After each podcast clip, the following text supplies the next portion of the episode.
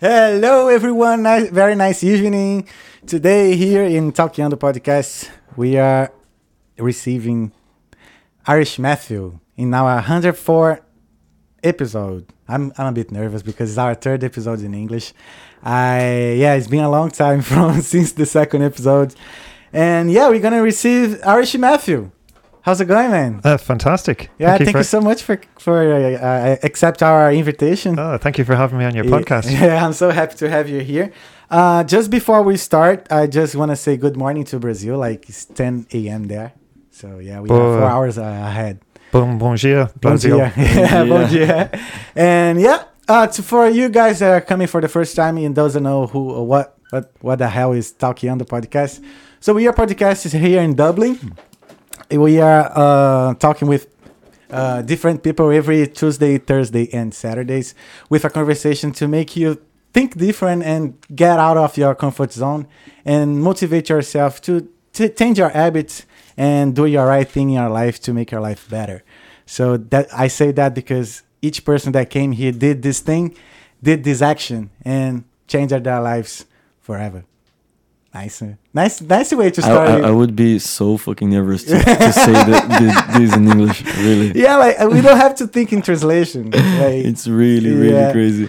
and yeah, so if you're not subscribed, so subscribe to our channel to don't don't lose our episodes and follow our uh, social media. So Yeah. every all the our how do you say arroba No. At at yeah all the our now sorry. All the, our social media are talking on the podcast. We are on instagram linkedin as well. Oh actually you're just about to have i think we need just more eight followers on linkedin to start live streaming there too. Leon. Yeah, we have a dog with us. And leon. And yeah so uh, if you have any question uh, uh, to send to our guest, so just uh, send text on our um, on our live chat on YouTube. If you want to participate uh, of this conversation, just send us a uh, super chat uh, of any value. We're gonna uh, say your answer and uh, say your question or message straight away. Uh, today we're gonna receive Irish Matthew. He's uh, he's Irish from County Meath. That's Yeah, right, yeah. Yeah.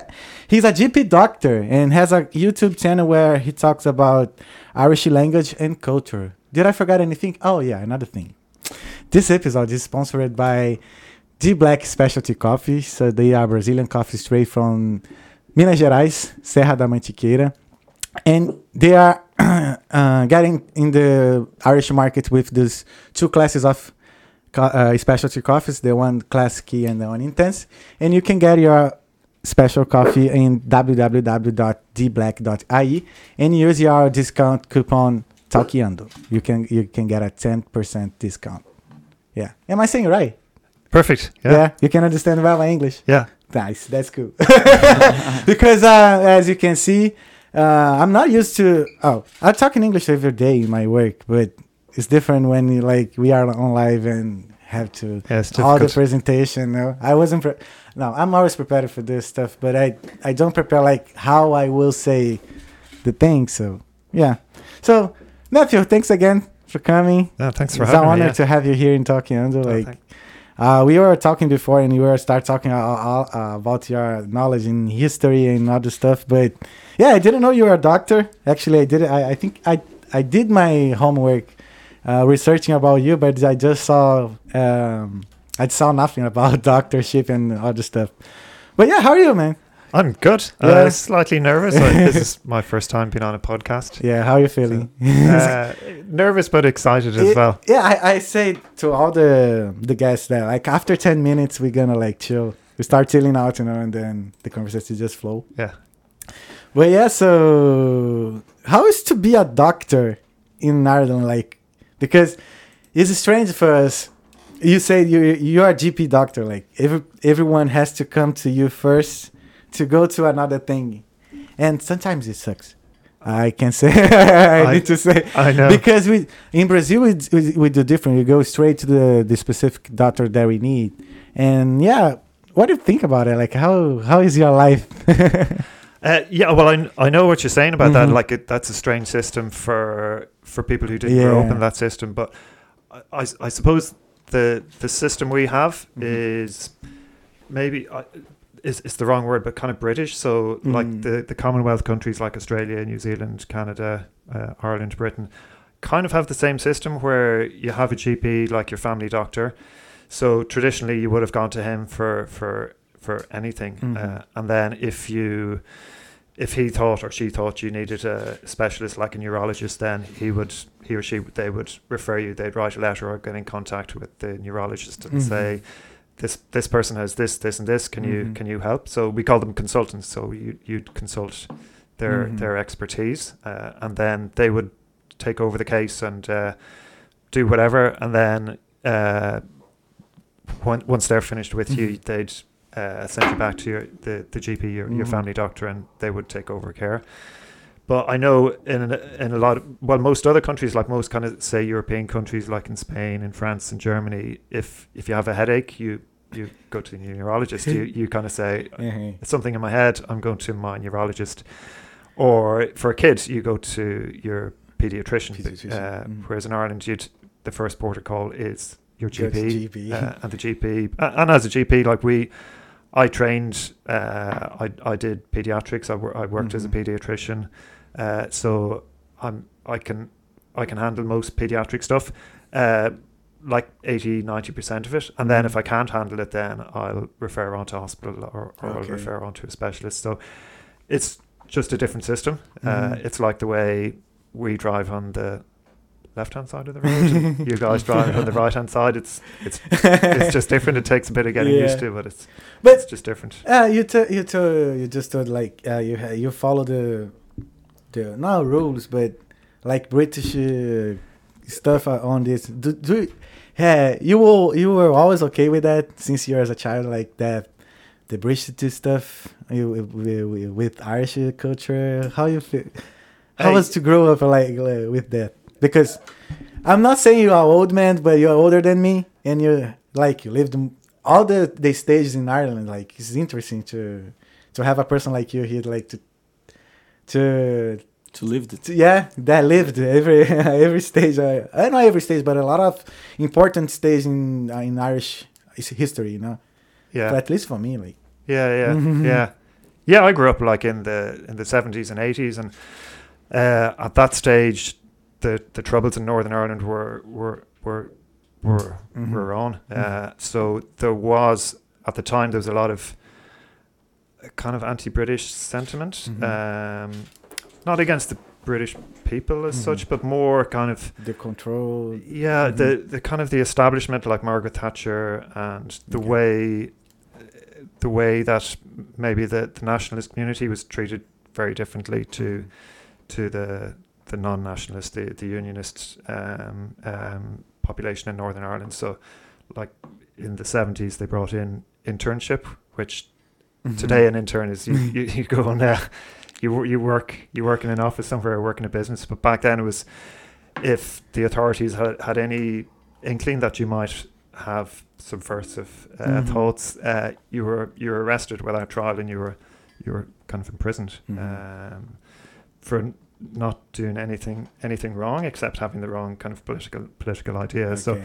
so there was like a yeah kind of a lot a, a, a lot of anti uh, Mhm. British establishment Mhm. uh, sentiment in Ireland in, in the in the seventies and eighties. But um, that's it's it's great. That's all gone now. Like so, since the Good Friday Agreement, everything has been settled, and uh, nobody has won, and nobody nobody has lost, and people can kind of move on. And uh, Mhm. it's uh, I hope it stays like that. That's why I think I think Brexit here in, in Ireland, like a lot of people, had a really visceral reaction to Brexit, more because of it, it upsets the it upsets the Northern Ireland Mhm. uh, situation because yeah people I, I don't think anybody in the eighties nobody liked the violence in Yeah. in Northern Ireland uh, and the injustice or perceived injustice that, that was going on. I, I think in, I, I correct me if I'm I'm wrong, guys. Like I think in the eighties or seventies in Brazil, we had the movement peace and love, like the hippies and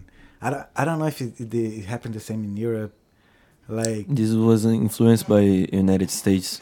ah yeah, like yeah, That's why the, the we just was follow the we yeah. just follow the vi- the vibe. yeah. Yeah. It was nothing like from us. Mhm. We just we are just m- more influenced by uh, yeah, United by the States. states. Yeah. Yeah. Oh yeah. Here in Europe, they have more wars and uh, uh, social issues to solve than us. I think. They they do have more history than us. yeah, for yeah. sure. Alex, the old continent. Yeah. It's really nice. But how how was life like um, daily with these uh, political issues? Like you, you, you like grow up afraid to, to, to have your own opinion on some specific matters, or you know what I'm saying? Um, like the feeling of the the sentiment of freedom. You know. certainly, yeah. Like in the eighties, it, it didn't really affect me, but Mhm. anyone Ireland was it was a different country, um, so it was very it was very conservative. Mhm. And if you did have a different opinion uh, that wasn't kind of mainstream, you were ostracized for it. Mhm. So, for instance, being being gay was was illegal, okay. uh, and if you were gay, you kind of most most gay people they they either hid it, so they got married and had kids, uh, Mhm. and just suppressed it, suppressed it, or, or hid it, Mhm. or they'd they'd leave, they go to America, they they go to England, they they go to London or, Mhm. or whatever, where where they could be more free. So, uh, yeah, it was certainly more more oppressive. Mhm. Or if you if you didn't have uh, maybe a like a, a nationalist uh, outlook on life, you'd Mhm. be labelled a, a West Brit or like you sympathising with the Mhm. English, or, and you'd be yeah ostracised as well. So it was much more. Uh, much less liberal, much more conservative society. Okay. Yeah, I, I I'm curious about like you know a, a lot about history and you're not you didn't become become a, a teacher or a history teacher you became a doctor. Why did you choose a ch- to be a doctor? Uh, good question. Uh, it was never. It, it, it was never like a burning desire that I wanted to be a, a Mhm. doctor, but it was more when I did my, my leaving cert, which is the final exam Mm-hmm. uh, in in our school here. I did my exam uh, and I knew I wanted to go to university, and I wasn't quite sure what I wanted to do, uh, but I knew I wanted to go to university, and I Mhm. didn't didn't want to have to repeat any exams. Okay. So I studied like really, really, really hard for my last year in school, and then that summer, uh, I just had time to reflect, and I knew I was good at science. Uh, I wanted to be in a job where I had to kind of things were changing all the time, or I, Mhm. ha- I had to keep up to date, or um, okay. I, I didn't want to be stuck in a job where it's it's just m- Mhm. mundane and uh, it's the same thing day day in day out I got you. and yeah, I kind of like working with with people. So my dad suggested medicine to me, and Okay. I was I was thinking I was like "Hmm, maybe maybe, and then the more I thought about it, I was like yeah, actually, I wouldn't mind doing medicine. So that's basically I yeah I I got the points to get into medicine and. Day one, I just I just loved it. Uh, well, I I loved as much. I loved the crack, just hanging Uh-huh. out with people. Oh and, yeah, yeah. and you were kind of learning. Like I, I did like the subjects as well, like the the scientific stuff Mhm. uh, learning about the body, learning anatomy, physiology, uh, uh, Mhm. pathology, all the all the different subjects that we learned. So yeah, I just I just liked it. And Okay. And did you travel a lot, or like, uh, have you traveled a lot, like, as a doctor, like, because I see like Europe, Europe is kind of a place that you can travel a lot, and you can get a lot of knowledge on this, like, because.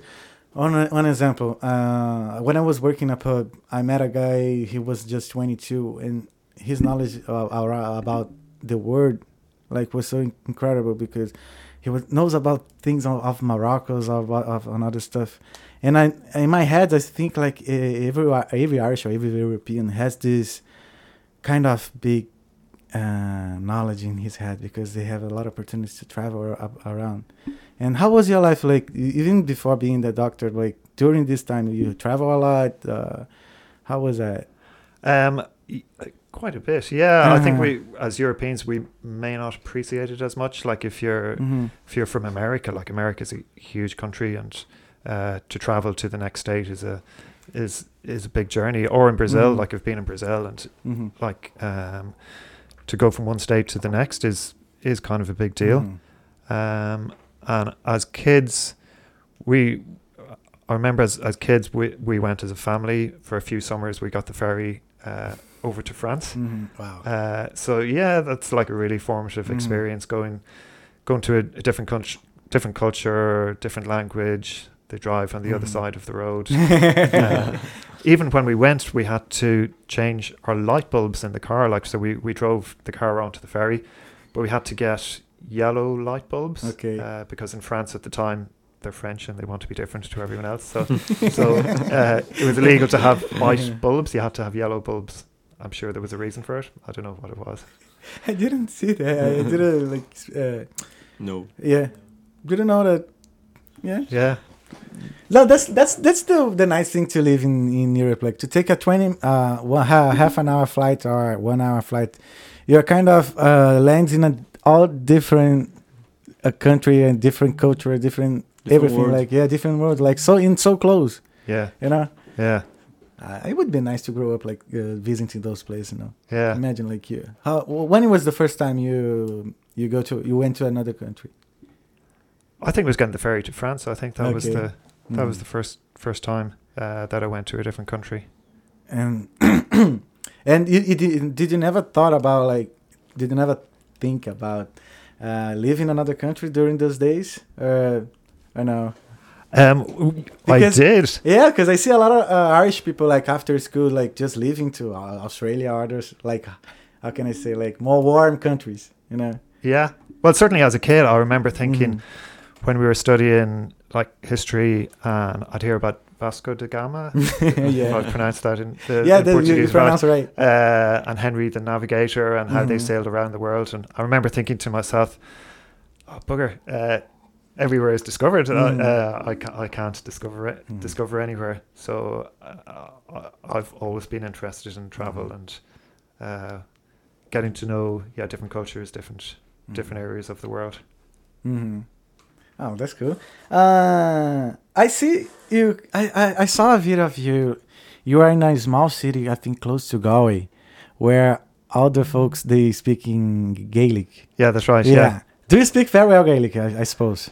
I, I don't speak very well. I, No. sp- I speak conversation Irish. Okay. Yeah. So, but uh, yeah, I do. I I do like it. hmm uh, and everybody in Ireland, everybody learns in school. Like so, Mhm. when from when you're five years old, you start learning Irish in school. hmm Um, I don't know about now, but when I was in school, it, it, it we weren't very. The teachers weren't very successful in uh, in teaching us how to how to speak it. Mhm. Probably because they couldn't speak it themselves or didn't know how to speak it Mhm. themselves. So it very much depended on the teacher that you had. hmm But in your opinion, do you think like we uh, one day uh, people just gonna stop talking in Gaelic or not? Because even though you're uh, nowadays until nowadays you're learning at school, but a lot of uh, most of them stop ta- talking now. Then sometimes they don't know. Uh, and and most of them does, doesn't know yet. Uh, no, nowadays how to, to speak. Um, I don't think it's a binary question whether you Mhm. speak Irish or English. I think uh, you can you can speak both. So Uh-huh. there's there's no fluent Irish speaker or native Mhm. Irish speaker who doesn't speak English. Um, but they all like you. You may not hear it too much. You Mhm. won't hear much Irish because if if there's a, a non-Irish or non-Irish speaking person in the group, then everybody will just naturally speak Mhm. English.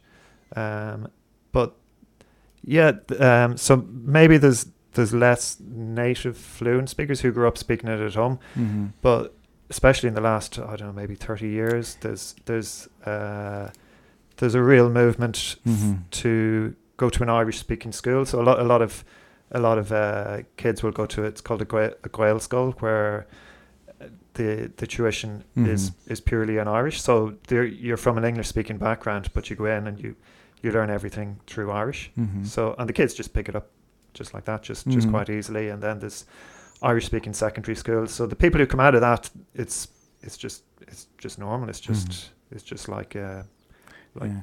It's really nice to see this because Yeah. like they are conserving like the language. you Yeah, know. I have a friend. He's Irish. She's Irish, and she speaks very well Irish.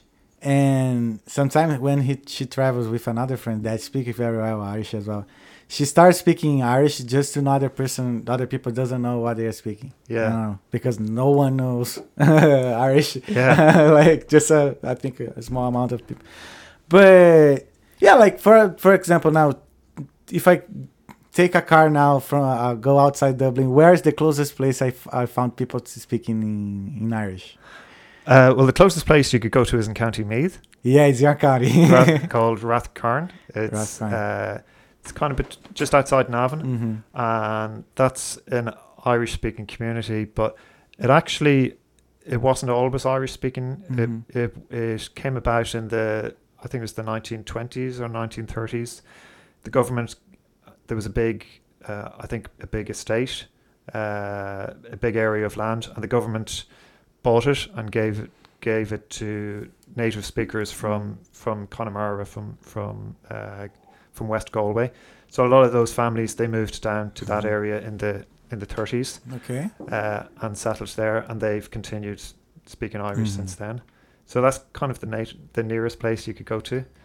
Um, otherwise, you'd have to go basically to the west of Ireland, so Okay. to to Galway, Mayo, Donegal, Mhm. Cork, Kerry. love my favorite. One of my favorite places, is Donegal.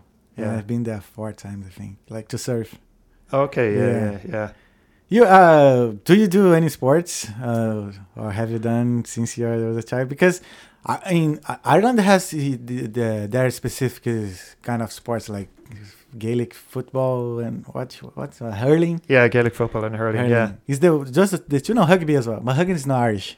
uh, rugby is more. Yeah, Yeah, It's not It's Irish, more- but it's more. But it's very popular here. it's popular here. Yeah, Yeah. it's it's more kind of Commonwealth, I guess, as well. Okay. Or, or Oh, yeah. like British Okay, for for a better for a better word. So, Mm. but so yeah, so like Australia, New Zealand, Mhm. Ireland, uh, Britain, and France play rugby. So I love watching rugby.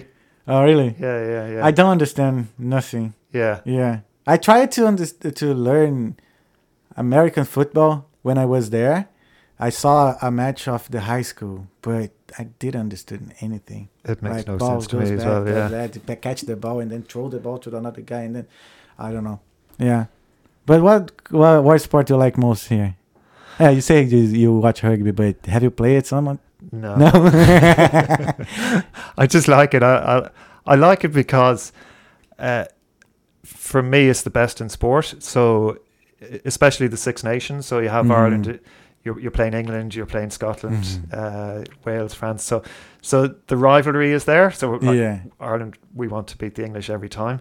Um, but it's a nice rivalry. It's like we want to we want to Mhm. beat them, but at the same time, all the supporters will get together and after the match, you'll go drinking together and Mhm. have and have the crack. So there's no animosity the way there might be, or or, or aggression the way there is in football. Like uh, people want to win the match, but it's it's more about having a good time and uh, Mhm. uh, and yeah, kind of what what binds us are. Mhm. Common- Yeah, but there's a lot, but there's a lot of rivalry here in, in Ireland. I saw sometimes people say like it's Dublin against the rest of the country. So with this, how is to grow up in County Meath and then like live in Dublin? How is is is, is too much different for you or like what kind of like a way everybody does? Like everybody goes to the capital or, or something, you know? Um, it it's kind of a friendly rivalry as well. So, like in the in the 1980s, uh, Gaelic football, Meath had a good Gaelic football team, Mhm. uh, and our main rivals were Dublin. And there was a few games in the late 1980s where uh, it it was neck and neck the whole way to win the the Leinster Championship. Um, so there was a real rivalry uh, in in football Mhm. and Dublin people would joke that anyone outside of Dublin is is from the bog. Uh, and and then within Dublin, like you have the North Dublin and South Mhm. Dublin, the North Siders and South Siders. So Yeah. there's, there's rivalry everywhere, Everywhere. but it's mostly kind of good natured. Okay. Yeah. I don't say like that because uh, I, I I have a teacher and she was talking about against something against North Ireland like so bad, and I was thinking like wow there's a lot of rivalry until now until now, yeah, but uh, talking about Irish culture why why you choose to like because your life is like uh, we as a doctor is totally different. Like uh, like uh, as a person that just talk, uh, not just talk, but talk about language and culture. Like what makes you? What did makes you? We start on this. Um, I guess. Well, my girlfriend, she's Brazilian. hmm Uh, Camila Udilo. Camilla, yeah. so I'd be explaining stuff to her, and then for my birthday, she um, she gave me a microphone, uh, Mm. and she said, "Oh, you should do." You should make videos and like everything you're explaining to me, you should make a video of it. I was like, oh, that sounds cool.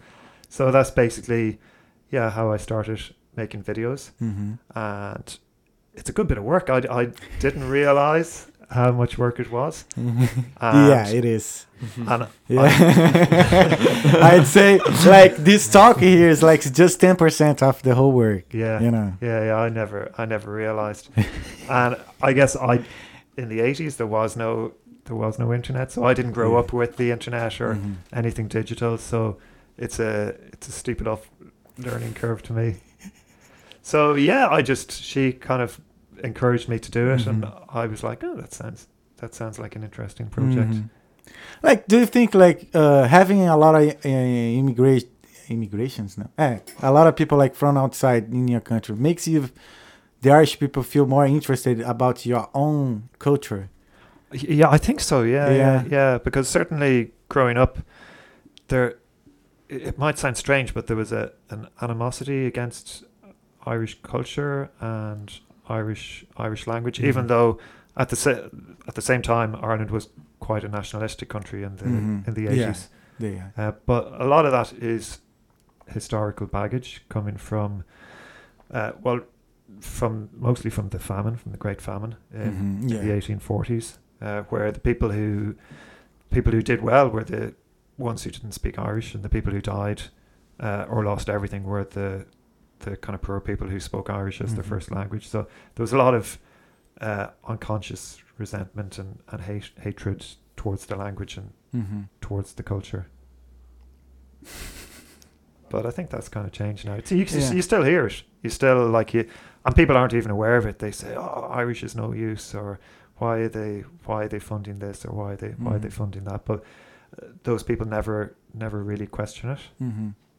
Yeah, it's strange because uh, there was a day I was studying about Irish history in the school here was uh, uh, and we have to find out some inventions that was created here that was made here and I I found a lot of things Do you know what? Do you know what the Irish invented?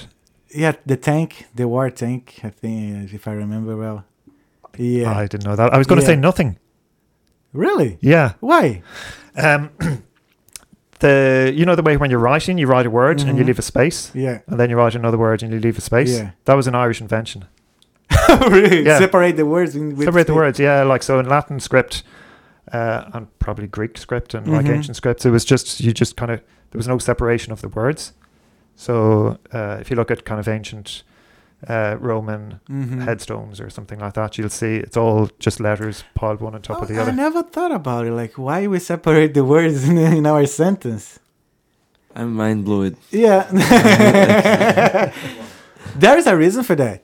Do you know? Is there any a reason for? uh, I don't know. It was the monks that Just kind seems of, uh, right. Yeah. Just seems right to do. Yeah. Like, if I if I was to give an answer about uh, for this question, I would say like, oh, because the person that was r- r- writing, they just stopped for breathe. Like, I'm going to cross the street to go to some. Yeah, you know, and then just breathing, and then we separate the words. Wow. Yes, we invented nothing. Oh yeah, I got you. yeah, the really space good. between the words is nothing. Yeah. No, actually, it's not nothing. This is a space. Oh, I know, yeah. you space, yeah. Wow. but yeah, I found uh, yeah, I found a lot of inventions in here, like the war tank. I think the submarine as well. Oh, yeah, yeah. Yeah, the submarine.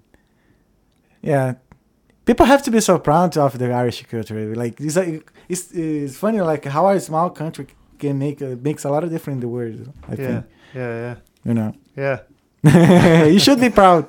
Oh, yeah, I'm proud. Yeah, yeah. yeah. Irish culture. Yeah, we may maybe we don't realize it, uh, Mhm. but yeah, we've certainly contributed a Ah, lot. I can say that because in my my uh I start learning more about Brazil when I moved to Ireland Hmm. because I met a lot of people from Brazil from everywhere areas like from the north, from the south. And when you talk with the pe- those those those folks like you know everything about their lives and then think like so my city is different. Yeah, you, you speak different or you you say you do this different and then you feel like Brazil is so rich. Yeah, Yeah yeah, but it's it's nice to see like how a small country like is so rich as well. you Yeah. know. well, yeah. Um. Uh. Matthew, can we, we can we're gonna have a break now? Sure, Yeah? yeah. And we start with the the answers and questions. Yeah. Okay. So if you have any message or question to send to Matthew, so please just write it down on on live stream on YouTube. And Yeah. we're gonna come back in a couple minutes, one minute, I think. That camera gonna be open, and we're gonna be mute on three. You. Do Yeah, we good. I We back? think I think we we go, we're gonna start singing and everything. So Yeah. it just like, and I stopped singing. yeah. Uh, we are back, guys. This episode is sponsored by the Black Specialty Coffee. So to get your coffee, just go to www.theblack.ie and use your discount coupon of then 10% Talkiando. Just write it down, Talkiando, and you're gonna get your 10% in those specialty coffees. Yeah. Do you like coffee? I do like coffee. Yeah, Do Yeah. really? If you Yeah. want to choose, if you would choose, which one you choose, the classic one or the intense? that's difficult. Um, The intense is like stronger. which is stronger? Yeah, I probably wouldn't like the stronger the one. Stronger have the- one. So here you are. Oh, wow, thank you. Yeah, stronger coffee for you. Oh, the black coffee, the Brazilian coffee, straight to the Irish Oh, house cool. of Matthew. That would keep me up all night. Yeah, yeah. Oh, it's a good one. Good taste, the smell, everything. Like, I'm. I'm, I'm suspect to say I love coffee, and with a special one from Minas Gerais. Mm. Wow. Matthew, how how you see like uh Ireland nowadays? Like we have now uh this accom- cre- accommodation crisis, Yeah. like, and how you see like uh, uh, how is gonna be the future of Ireland with this? Because we still have a lot of people coming, and we uh, we still need a lot of people. I can say from IT um, uh, um, in the IT perspective, like I work in IT, and we need a lot of uh, workers. yeah. and we don't have places to live. I know it's crazy. Yeah. Uh, I don't have an answer. Mm, I, really? I, I, kind of like no because in my opinion we should like uh put the people more in the country but sometimes like they don't uh, we don't have like much to do in the country because everything uh, is concentrated in dublin yeah. do you think like it's gonna it's possible like to make those country country countryside get big you know what i'm saying like I know what you're saying. Yeah. Um, I think the government m- might be launching an Mhm. initiative where, like, there's an accommodation crisis. But if you if you go to most towns in Ireland, you walk around the town centre mhm. and it looks empty. yeah So, like, a lot of the shops are Mhm. closed. A lot of the houses in the town centre are just empty. Mhm. Uh, and I think they do have a scheme that might be just launched to kind of refurbish those houses. So, uh, in a way, it's kind of a it's a Mhm. simple solution. Like you just re- refurbish those places. Mm. Uh, Ah, but there's a lot of place to refurbish. Like we were saying, there is a building here in the city center. Like the it's older than than Brazil. It prob- Brazil probably- has like yeah. 500 years. And there is a lot of stuff here. There's older. Yeah. There's a lot of stuff here. yeah, it's, it's interesting. It's really funny to, to think about it because I remember when I, I just got here. Um, Yeah, here he's six years. Six months here. So like every time I see something like, oh, this is like the eighth century, I was like, oh, like twice our age. like it's really really crazy to think about it. yeah. and uh, I w- we were talking about, like in the break. I would uh, get this this part of to the conversation about the, the your Instagram. Ah, I'm about yeah. to say like how how was for you to explain in your Instagram in your YouTube channel about like the Irish. How was the community? How was the yeah? Uh, well, on my YouTube channel, I I might pick a specific topic that Mhm. I want to talk about, explaining Ir- some aspect of Irish language or Mhm. Irish culture. Um, so I kind of I would do that. I would make the YouTube video, and then for Instagram, I just narrow it down to thirty seconds and No, yeah. do it really Mhm. do it really quickly. But do how do you find yourself in in the this kind of new way of work, like as a creator? Like, do you f- do you thinking? Do you feeling okay? Are you feeling okay? Like to like be in the front of the camera? Because like it? it's not like it's very different from your like uh daily life. Like as a doctor, like just speaking with with the folks, and now you're like in the front of the camera, speak with like can't be million people, you know. um, yeah, I don't I don't mind it. Like uh, Mhm. um, as I was saying, like a lot of the work is actually the that's the easy part is Mhm. making the video. Yeah. Uh, the hard part is or the the work is editing it and Mhm. then putting it putting it up on on YouTube and maybe getting people to watch it. That's that's kind of more of the work. Mm. Uh, so yeah, I don't I don't really think about it. Uh, I kind of just make the make the video. And Okay. Camilla, my girlfriend, she's really good. Like she Mhm. encourages me to do it, and oh, She- Camille is amazing. yeah, she does all the fil- tells me where to stand Mhm. depending on how the lighting is, and uh, so yeah, it's mostly Mhm. it's mostly she does all the work, and I just Yeah. stand there and talk. And how is to to have a Brazilian girlfriend? Is uh, how is like life with a Brazilian girlfriend for you? Because we Brazilians we are like kind of uh, has our particularities, you know. And how is to like that to deal with the different of culture for you? I'm not saying bad things, guys. I just like Um, it's yeah, it's great. Um, her mom doesn't speak Mhm, yeah. a, a word of English. She actually does speak a few words of English. She's learning English, so I found that difficult when I went to Brazil. Uh, and Camilla's from Recife in the in Mhm. the northeast, so I'd I'd been learning a bit of Portuguese on Duolingo, but when I went to Recife, Oh, Like- the like- accent is different. I couldn't understand a word. I was like, what, what have I been learning for the last uh, for the last year? So I couldn't under- understand a word that she was saying or they were talking about. Um, so yeah, I kind of thought I'm, I might have been, I might have picked up Port, well, Mhm. been able to communicate with her Yeah. a bit easier, but uh, I think it just takes time. Yeah, it's a weird feeling, like to feeling lost between a lot of people because you just don't don't understand what they're saying. Because because yeah, uh, one thing is to learn Portuguese or any language by uh, an app, and then to see like native people talking. You know, Yeah. like they talking fast, they talk with these slangs. Even here in Ireland, like you say like our, our Irish people say the best English, but it's very hard. It's quite hard to understand uh, at the first, like the way you guys speak. No, when you, when you are at temple bar and just w- walking uh, like at the street and someone shouting at someone, I can't understand shit. Nah. I, ever.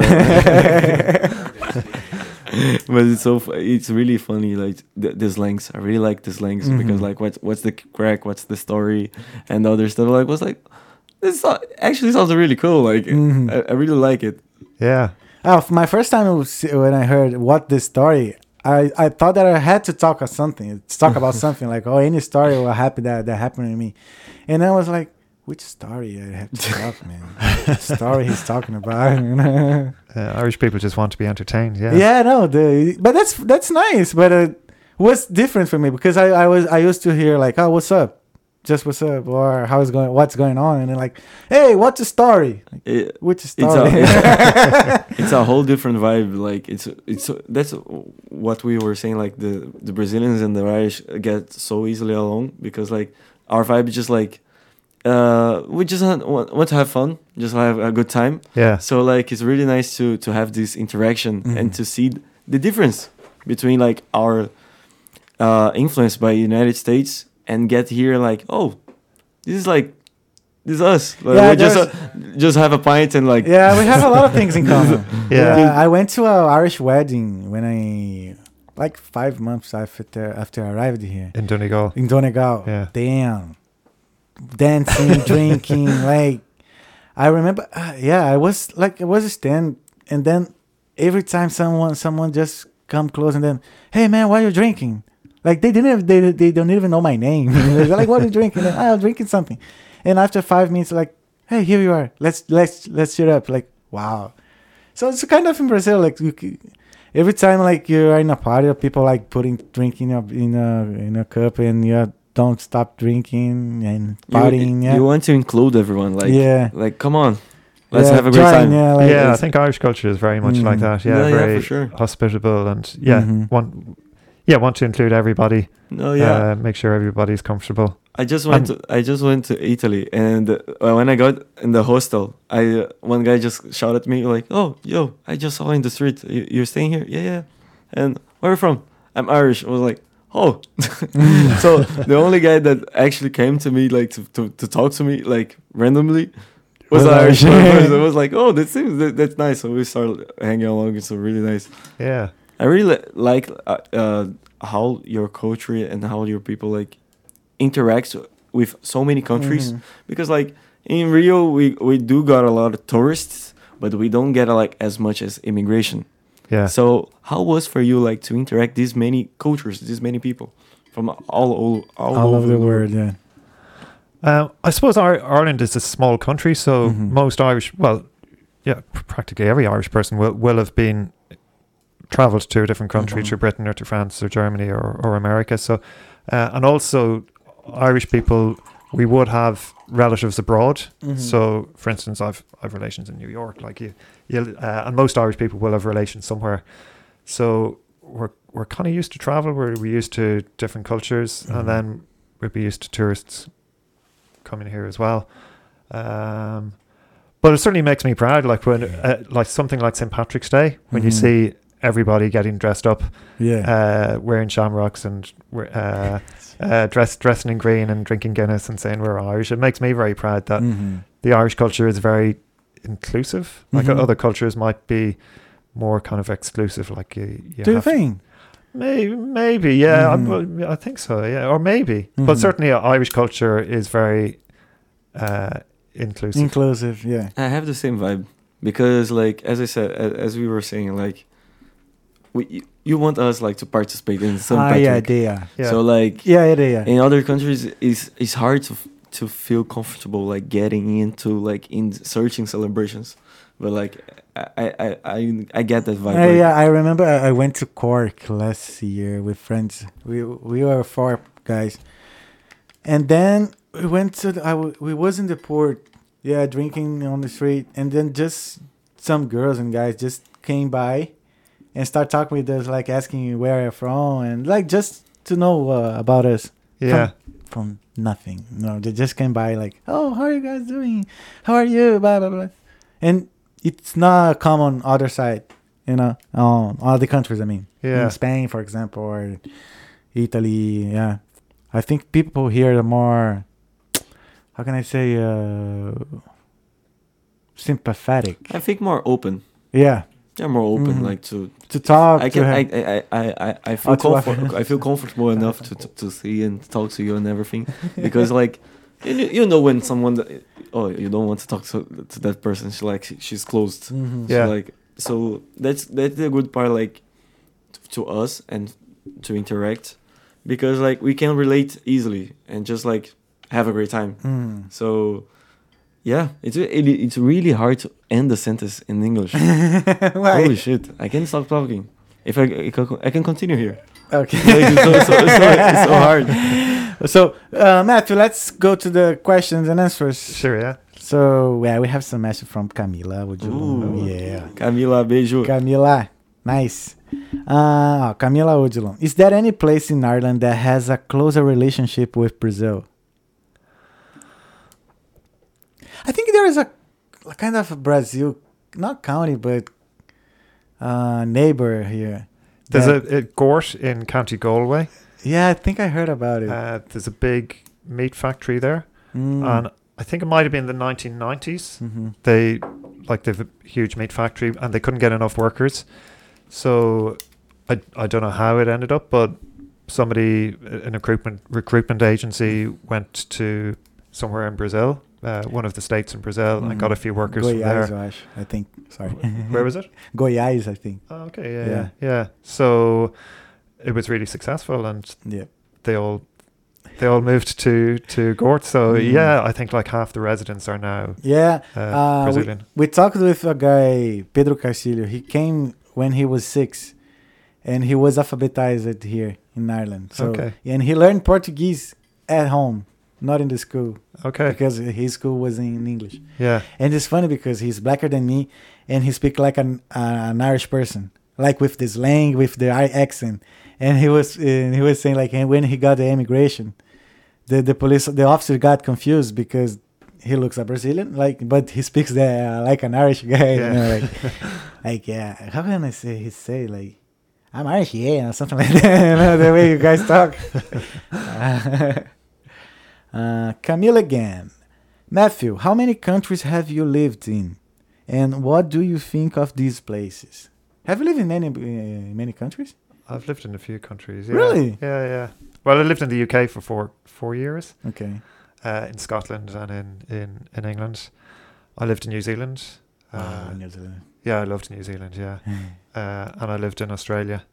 wow, and Yeah. just and came back to to, to Ireland. Yeah, yeah, yeah. It was more like an adventure to me. Okay. Uh, I never thought like go for good. Not really. No, I, it was more just because I could. Like, so after I finished university, I moved to Australia for a year. Mhm. I worked there, worked as a doctor, Oh, nice. and yeah, it was great. I, I had a great time, a great, a great I year. can see. Yeah, but yeah, I kind of always wanted to come back to Ireland. I, I like living here, and yeah, like in Australia, it, the lifestyle is fantastic. The weather is great, Mhm. um, but you can't go to like Paris for a long weekend, or you can't go to Spain for a week's holiday, or to Okay, yeah, it's uh, too far from the rest of the world. You know? kind of yeah, it is Yeah. very isolated. Yeah, Mhm. so yeah, I just love living in Europe. I was always coming back. hmm Yeah, that that's the that's the reason why I wouldn't change Europe to United States because I lived there in 2011. So because again, it's, here is very close to Spain, to Italy, to uh, Germany, to other countries like that. So Yeah, and even though like uh, the states being a good, a huge country, like traveling like two hours, three hours, you're gonna be still in in the states. yeah, So- yeah, Europe is better, in my opinion. yeah. uh, Honey Ellie Melo. Matthew, the most Brazilian Irish. There is a heart. the most Brazilian Irish. There is, There is. Oh, yeah. and then a heart. And then a heart. Sorry. Aniele Maria Batista. Honey Ellie Melo. His, her name? That's their name. Yeah. Oh, yeah. Ah, he's just Honey Ellie Melo. Ah. Okay. And the last one here. Matthew, the best rebolado in Ireland. Ooh. Use. Do you like to shake your butt? I'm joking, man. Uh, Beth, well, we are at the end now. So, uh, was there any question that I didn't ask you, but you would like to ask to to answer? I mean, It's a good question. that's a good question. I say I say this question every time in the and at the end of the episodes. there is anything that you want to, to talk yeah, about to talk about Sure. that I didn't like point to it. our viewers? Uh, well, I hadn't thought about that. Um, yeah, like look up my YouTube channel if you're interested in in Irish culture or Irish Irish history Mhm. uh, or Irish Irish language. Uh, have a look, see what you Mhm. think. Yeah. What do you, what do you like most to talk about Irish culture? Like the thing you like most like uh, like to talk, food, uh, sports, or other stuff, or No, probably more history and language. So, History so for language. instance, uh, I, I liked the video on the days of the week in Irish, Mhm. Uh, just because it's well, it's fascinating for me. So, I, I was talking earlier on Mhm. that in, in English, we the days of the week are are named after. Well, in English, they're named after the sun, the moon, Mhm. uh, like Sunday, Monday. The there's Norse gods, so Tor Thor's Day. The Tor is some Viking god. Mhm. Uh, Tuesday, I'm I'm not sure, but in Irish, uh, we have it comes from Latin. So uh, Sunday is the day Downach, the the day of the Mhm. of the Lord. Monday is uh, day Lune, the day of the of the moon. Mhm. Uh, Tuesday is day March, the day of Mars, the the, the planet or the, Oh. the god of war. Yeah. Uh, Wednesday is Cade Ian, uh, and Cade means first, Mhm. and Ian means means a fast. Uh, and the reason being that the the monks in medieval Ireland, uh, they were the ones who wrote down Irish. Okay. Uh, so they used to have a fast on on Friday, which was the that because that's when Jesus was Mhm. crucified and Mhm. died. So that was that was the main fast, and they used to have a fast on Wednesday as well. Um, probably uh, on uh, no, no, the Last Supper was Thursday. I don't know why they they fasted on Wednesday.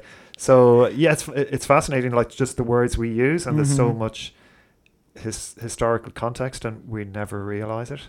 So oh, that's cool. yeah, and then Day Saturn is uh, Saturday. Is the the day of Saturn, the, the planet Mhm.